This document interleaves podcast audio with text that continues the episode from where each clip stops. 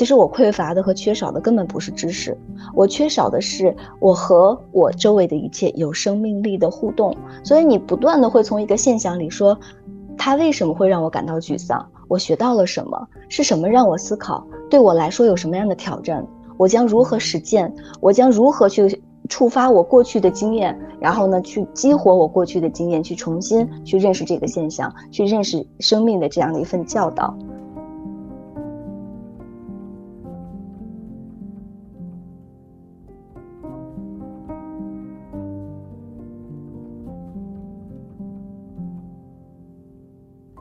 你现在收听到的是《天使在我家》这个节目。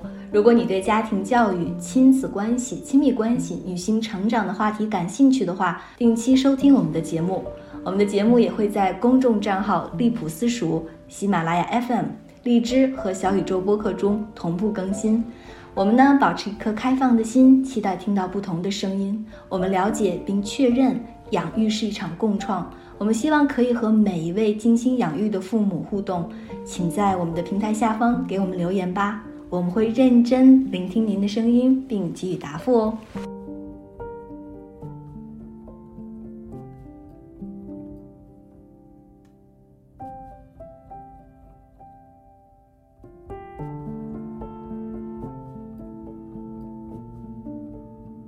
Hello，大家好，欢迎收听新的一期《天使在我家》，我是 DL。Hello，大家好，我是知月。我们这一期呢，想录一个还是关于教育的话题吧，就是因为最近一直在学习，嗯，说风靡全全球的芬兰教育，那它其实特别具有代表性的就是现象教育法。很多人其实都在谈论现象式学习，但是呢，也不是很确定，就是到底线上式学习意味着什么。也有很多人在看完，比如说我们有一个纪录片叫《他乡的童年》的时候，都会特别想要去迷之向往，说：“哎呀，你看他们的教育好先进，嗯，怎么这么的灵活？怎么这么多的创意？怎么这么多的可能性？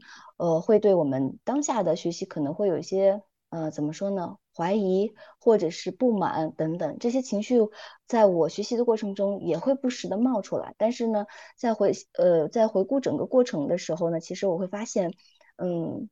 就是我们作为家庭啊，作为家长，我们没有办法去撼撼动那个就是所谓的教育体系。但是，我们到底个人的力量在这个现象式的学习过程中，呃，对我们作为家庭的个体来言，有什么样的启示？呃，作为父母，我们可以有哪些可以是借鉴的地方？这是我最想讨论的。一直以来呢，其实知识，我觉得可能来说，就是在我未探索之前哈，我认为知识对我来说很重要的。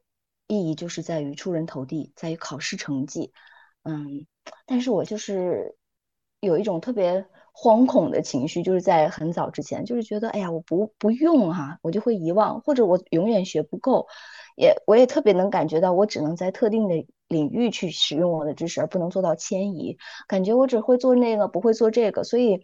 呃，我也不断的在思考，就是我们投入大量的时间和金钱去付出足够的努力去学习的时候，那学习为什么对我们这么重要？既然我们探讨现象式的学习，其实还是回回答那个学习于我们而言为什么这么重要？我们家庭在看重学习的时候，我们到底要就是启智明理的时候，带给我们孩子哪些可渐渐的生命成长的意义呢？它对我们的孩子的意义和价值又是什么呢？嗯，这是我今天也是在这个里边特别想探讨的一个。呃，主题吧，嗯嗯，所以我比较好奇，因为是你这边是自己有在学一段时间，嗯的关于这个现象式教育，因为嗯，那你是对你带来的影响是什么？因为我当我去听说这个芬兰的呃这种教育，我之前看纪录片也会有所了解，嗯，他们的这个土壤很适合。嗯，不管是老师还是父母，可以带着孩子这样子做这样的教育。但是，嗯，在我们的这个国情或者是我们自己的这个条件下，我们能不能嗯嗯推动，就是我们能做到吗？嗯，这是一个很好的问题，也是一个很现实的问题。就是我们刚才也提到了，就是这个我我们天天谈别人别人的他乡的这种教育，那对于我们而言，就是适合我们的土壤到底是什么？我们有自身的传承的历史文化积淀，我们有自己的这个生存条件，那这个东西对我们来说现实吗？对吧？对我的来说，借鉴意义是什么？嗯，在回答这个问题之前，我想用两个词来总结，就是探究。呃，一直以来我都会很既定的认同生活的原则道理，但是我们在在我在打破一点点在自我内在成长和唤醒自我内在力量，再去面对自我的时候，其实我们一直在自我询问。我跟迪奥，我们有很多次的这样的谈话，其实都是来自于内在的一种，呃，是这样吗？还有其他的想法吗？其他的可能性难道真的不对吗？那是都只然，既然都没有对错，就只是视角问题。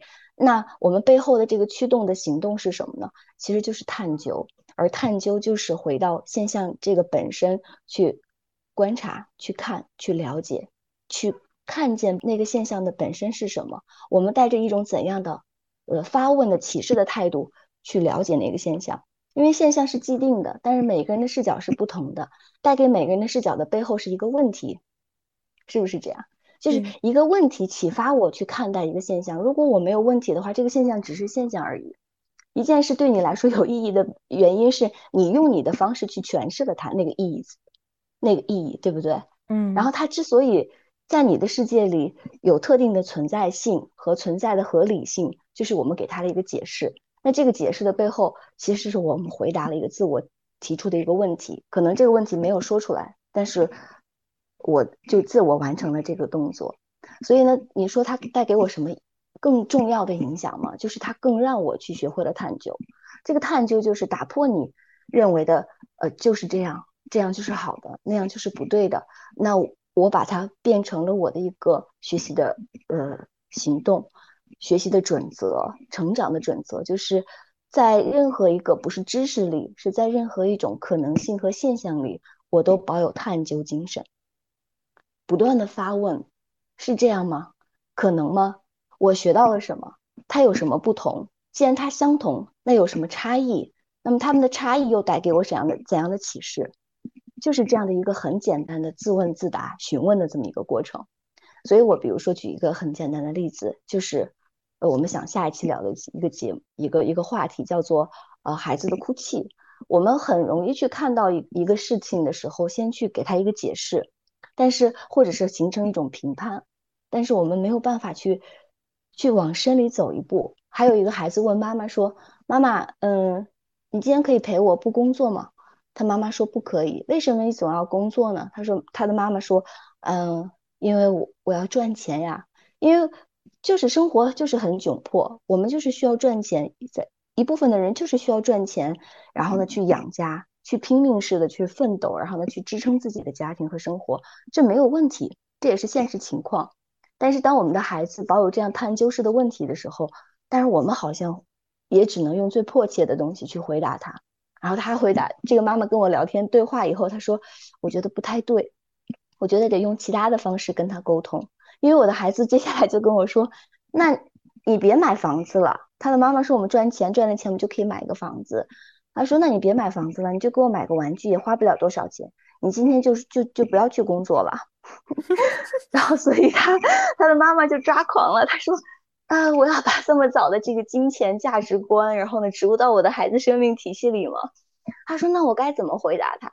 你看，当我们对我们的生命和生活，对我们的存在现象少了一些自我探究的话，我们只能拿最肤浅的问或答案来。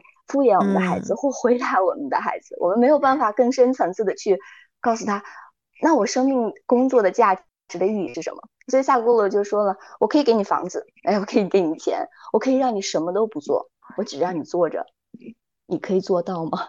你可以，你能坐着吗？就一直坐着什么都不做，你能吗？他说不能，很多人都会疯掉。所以你看，当我给了你这些的时候，你就忘记了。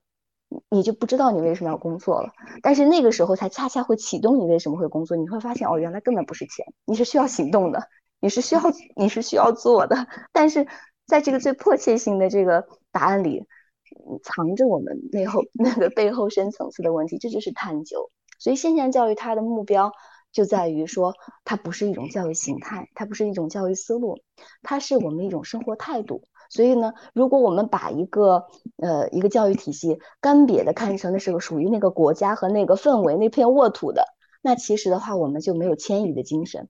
那所谓我们的迁移精神是什么呢？就是现象教育里特别重要的一个东西，就是我们要把知识概念打破学科的界限，然后呢放在一个现象里去跨学科的让孩子去成长、去思考、去探索、去学习，这样他就具备了迁移精神。所以你看，我们这这个在学习的过程中，是不是我们在探讨这个现象的时候，我们已经在迁移了？我们不断的问，那这件事情对我的启示是什么？我如何应用它？我如何使用它？是这样吧？对。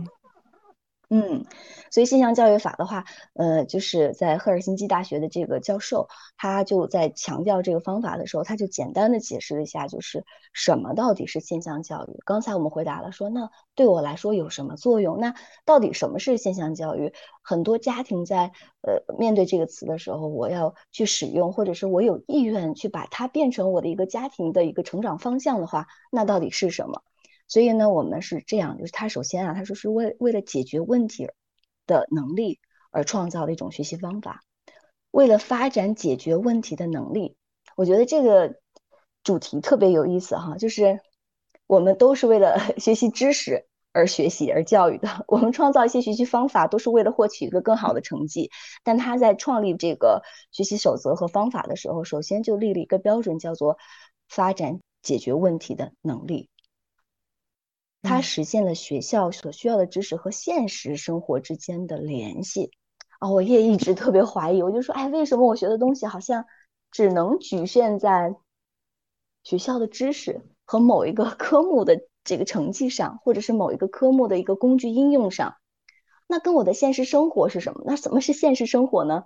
就是我遇到了一些问题，我很困惑，我想要求助，所以我找专家，我找方法。但是我似是不是就是我似乎自己没有这样的一个解决的问题的一个能力呢？我不断的再去启迪说，当我遇到了人走到了人生的这个十字路口，我该怎么办？谁来回应我该怎么办？天呐，我该怎么办的这个问题，谁来给答我给到我答案？我所读到的书本里、教育的知识里没有这样的答案，因为不够啊，你读的不够多呀，你还在继续读啊。不是我们读的不够多，是我们没有办法去能动性的去创造性的去使用知识。所以他们这里边提到一个特别有趣的词，叫从知识消费者变成知识的创造者。嗯，我觉得这个这个角度真的好新颖呀，因为我从来没有以我是消费者的这个 角度去看待知识。我只是理所当然的就觉得我我需要用，就可能把它当成了一个工具。但是没有绝对是我是在去消费它，或者是对。你买了多少书？很多。对。还有一点，多少学习软件？还有一个就是，像比如说创知识的创造者，总觉得你是需要有一定拿到，就是比如说像我们这样啊，就是你已经呃大学毕业了，有了一定的资质和资格了以后，你可以，嗯，你才能。去创造知识，嗯，所以其实我们忘记了，农民他具有丰厚的知识，就是那那片对于他熟悉的土壤，但是我们没有人去问他，我们没有人去好奇去关心，是我们对于现象本身失去的兴趣，是我们没有办法将我们学习的东西和这个生活的情境相连接在一起。对，所以在这里边，他认为教育的最核心的问题就是把。知识从学术的这个情境中转移到现实生活的场景中，否则的话，他们认为就是在课本上你学到的知识一直是处于惰性的、无用的、最终被遗忘的这样的一个结果的。所以，它最主要就是我们如何打破现象，就是学校的这个知识和现实生活的这些鸿沟呢？我们如何在之间架起一座桥梁呢？所以在现象教育法中，他说，其实很多人都会误解说，哎，我们没有学科分类了，我们不做学科教育了。他说，其实不是，是我们就把孩子放到一个某一个特定的情境和环境中，比如说森林里，我们带着孩子去森林里，由孩子来界定一个学习的现象。有的孩子可能看见了蘑菇，有的可孩子可能看见了迁徙的鸟，有的孩子可能看见了树木，它的这个皮很厚，然后不同的树干、树木之间，他们说生命有传递吗？看有些人看到了河流，有些人看到了石头，不一样的孩子看到的是不一样的东西。他们通过分小组，然后让孩子们他以他们小组为单位去看到他们让他们引起注意的一个现象，在这个现象里，他们通过研究和探究学习现象来了解他们所学习的知识。那这个里边就包含了什么呢？可能有数学的东西，可能有物理的东西，可能有化学的东西，还可能会有烹饪的东西。烹饪也也会涉及到化学的一些东西，都可能会有。所以呢，它是其实是用一个现象把所有的东西包容在一起了，而不是建立了学习学科之间学科之间的分割。啊，你管英文的就管英文，你管数学的就管数学。那具体这些东西跟孩子有什么关系？I don't care，我不知道。那你自己去发现关系吧。但他们不是这样的。既然生活是一系列问题的总和，那我来我来看生活一系列问题的总和的一个部分是什么？我一片一片的碎片的性的知识，它是一个包罗万象的东西。所以呢，以这样的这种方式，就是再去探究。那我们讲一个很有意思的这个方式哈，他有有一个老师就带孩子们去森林里了。那么他们呢就看到了蘑菇啊，很多孩子就觉得特蘑菇特别特别特别好。哎，不同的蘑菇怎么去分类呢？哎，不同的蘑菇它们怎么样去，就是它们生长的环境是什么呢？它们需要什么样的条件呢？然后呢，它们的这个生长方式是什么呢？怎么区分它是有毒的没毒的呢？然后呢，最终的话，他们要在这个一系列的问题探究数个星期的这种研究之后，要呈现自己的作品。那这些孩子呢，最后就放弃了这个蘑菇。呃，怎么弄了？那就是分类是什么了？他们说，哎，我们是不是应该做一餐蘑菇，然后呢，把它卖给那些人？我们可以承包一个厨房，然后呢，把这些蘑菇做好了，我们去去卖，我们去赚钱，可不可以？然后呢，这些孩子就会就启动，最后就要求他们学校的厨房是不是能帮助他们？有一个实习生就对他们的项目就特别感兴趣，就然后呢，一起带着他们就把采来的蘑菇，然后呢，最后就做了一餐这个一个蘑菇餐啊，就做了一餐饭。所以你看，这些孩子在呈现自己作品的时候，大家在品尝的时候，他们通过自己的学习探究，把所有的东西呈现出来的时候，又给大家讲了他们的这个学习过程中的一些要领，还有把他们自己做好的一个蘑菇饭，然后给大家尝，他们觉得特别有成就感。而最重要的这个过程中，就是他打破了呃这个我就是一个死板的知识类的学习，你可能给孩子提供。一个这个百科全集可能给孩子提供一个关于蘑菇的书籍，让孩子去阅读图片，阅让孩子去了解它的习性，那都不是孩子自己通过他的好奇心来积累的知识，也不是通过他探究式的询问来获得和收集的知识，难道他是一个被动的一个知识的消费？但是呢，他在创造的时候呢，他就可以用自己学来的东西去创造一个无菌呃这个无毒的美味的，然后呢还可以供别人享用的一餐饭。嗯，这个这个项目可能花数个星期，但是一个有经验的老师，他可能会知道以孩子们的提问方式就知道这个孩子会这一组的孩子需要花多长时间来完成这个项目。你看，有经验的老师他是通过指导性的、必要式的介入，非必要式的时候只是观察记录。就很有意思。孩子在这个过程当中，他也会有很多的这种的成就感。对于这个，嗯，不管是知识的，嗯，吸收或者是输出，嗯，非常能够参与在中间的。对，而且他们不仅仅是参与，因为他自己界定、自己设计、自己发问、自己寻找知识的答案，然后自己去这个过程中去合作，因为总有不同的声音、不同的意见。他们会通过怎么去，呃，叫守护或者是保护自己的发问精神，自己的这样的一个主观的意见，然后呢来去保持倾听，因为否则的话小组就进行不下去了。所以他是以一种生活式的方式再去培养孩子。嗯，还有一个小组，他们呃去了解蜜蜂，然后呢他们就去研究所有的这些蜜蜂，这个。蜜蜂的分分类，他们的工作方式，然后呢，他们怎么酿的蜜，然后呢，他们采集什么样的花蜜等等花粉，但最后他们的方式都是落实在，当如果这个地区的蜂蜜蜂消失，对整个的生态会有什么样的影响？对整个的这个居民，对整个的食物链会有什么样的影响？从上到下，它能够临近的影响到了所以你看，这个孩子他不是是不简简单单是我了解了一种现象，他是了解了多个现象之间的关系。嗯，对。所以这就是现象教育最重要、最重要实现的方向，就是合作合一。因为没有任何一件事情是孤立的，没有任何一个现象是不依不通过依他而存在的。任何的的现象之间都有千丝万缕的联系，但只是我们不知道而已。这就是启示。嗯，对对，所以我刚才提到一个问题，就是我也曾曾经问我说，我花这么多的时间和金钱，然后呢去投入学习，去付出努力，我为什么要学习？有些人说我本身就热爱呀，可以，但是我认为，就是我们的孩子在学习的过程中，我们对学习不断的进行怀疑，对我们的知识所拥抱的知识进行思考。我认为就是犹太人，他们对学习的总结是非常非常到位的。他们也作为世界一流的教育，然后呢，也培养出了非常非常多的优秀的科学家，然后包括优秀的商人、经济学学者等等。虽然犹太人只占我们整个人 人类的人口的百分之零点二，但是呢，他们的诺贝尔奖获得者是全世界占比的百分之三十八。所以这个是非常令人震惊的这个数据哈，但是呢，他们在回答这个教育是什么的时候，他们非常的清醒。他们说，教育的目的无关，无非两个：第一个是过人的生活，第二是增加人性之美。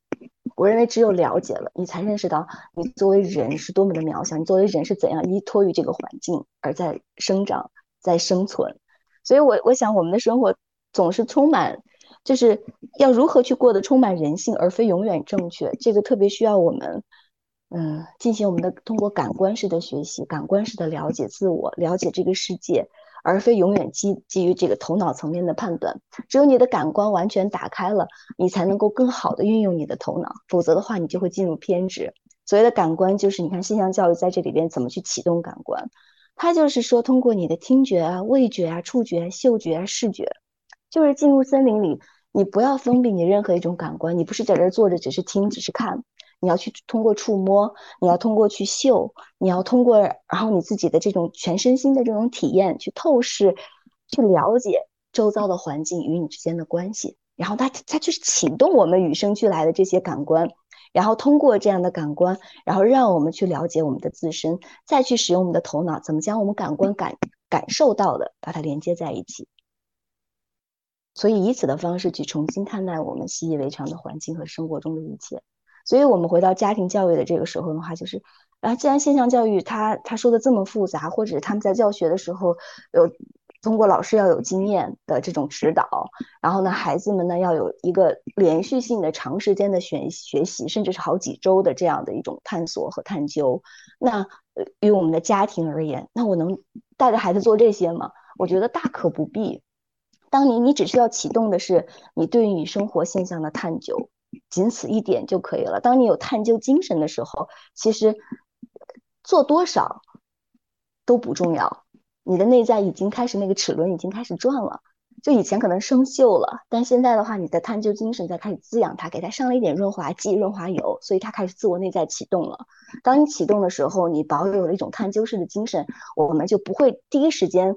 冲上来遇到一件事的时候就去 judge，就去盲目的相信，就去盲目的偏执的去跟从，或者是盲从，你只会让你自己去更加敏锐，更加审视，向内去看，然后呢向外再向外再去连接，这是一个很重要的一个过程。但是我们总是通忘记了向内之路，然后呢先去向外，先把手伸出去，对。你这样一说的话，我就突然想想起来，就是说，嗯，这个现象式教育也是一个新的方向和新的视角去看待这个教育。但是，对我们再去学一个新的东西，去尝试新的工具的时候，嗯，就不要又进入到另外一个内卷里面。就是希望，就是我一定要做到一二三，然后让马上要见到效果。所以我特别赞同你刚才说的，就是说没必要，就是真的是。做到一切，你只要发现你的这个呃有了一个新的角度，在对待某件事情又会有了一些新的举动的时候，这就够了。就是在恰当的时刻，你的灵感出来了，然后你可以带着孩子一块儿去玩这样的一个游戏或活动的时候，嗯，那个其实就足够了。嗯，对。所以呢，你看，就像你说的，什么是足够了？当你内在有这样的一种。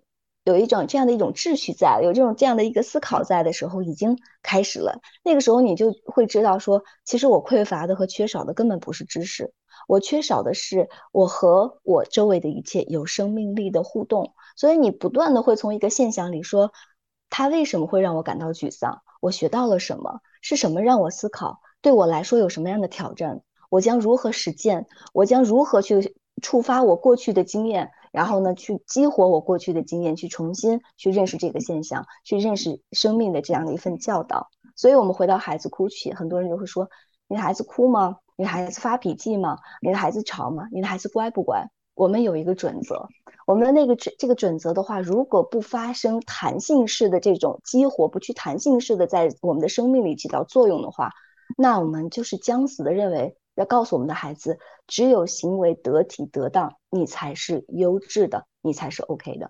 所以我们要回到就是探究这一个词，其实我们经常会提到这样的一种，呃，就是。学习方式、思考方式，但最终的话，我们说的其实启动的话，你看很多人都已经在做这件事儿了，很多人也通过这样的方式去创新式的去了解了知识、了解了学习、了解了我们自身的生命。所以，于我们而言，什么才是最纯粹的？就是我们从我们的行动的力量中去看见我们对另外一个生命或另外周围的环境起到的真正的意义和价值。所以这里边就有一个很有趣的寓言故事，我想在最后的时候跟大家分享。就是有一个人呢，他他到草原上去，然后呢，他就特别想了解天空是从哪里来的。那这是一个寓言呢，所以他遇到了一只蚂蚁，然后他就问蚂蚁：“蚂蚁啊，天空是从哪里来的？”蚂蚁说：“嗯，天空是从你鞋子那么高的地方开始的。”然后他就继续往前走，然后呢，他又遇到了一只山羊，他就问山羊：“山羊，天空是从哪里开始的？”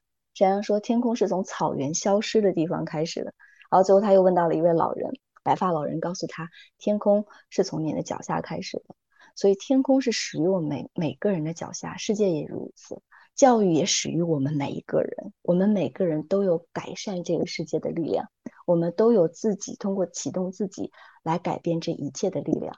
所以有的人总会觉得，在一种教育环境下。很无力，很无可奈何，但是我认为恰恰不是这样的。当只有你自己有这样行动的意愿和力量的时候，生命中的一切才会有可能性，才会发生改变。所以我在这里就是呼唤我们每一个父母，抱有探究式的精神去了解我们的生命，了解我们的孩子。嗯，希望这一期节目可以给大家一个。比较好的启示和新的角度吧，这也是我们一直以来做我们节目的一个初衷。嗯，对，感恩大家，也祝福大家。嗯嗯。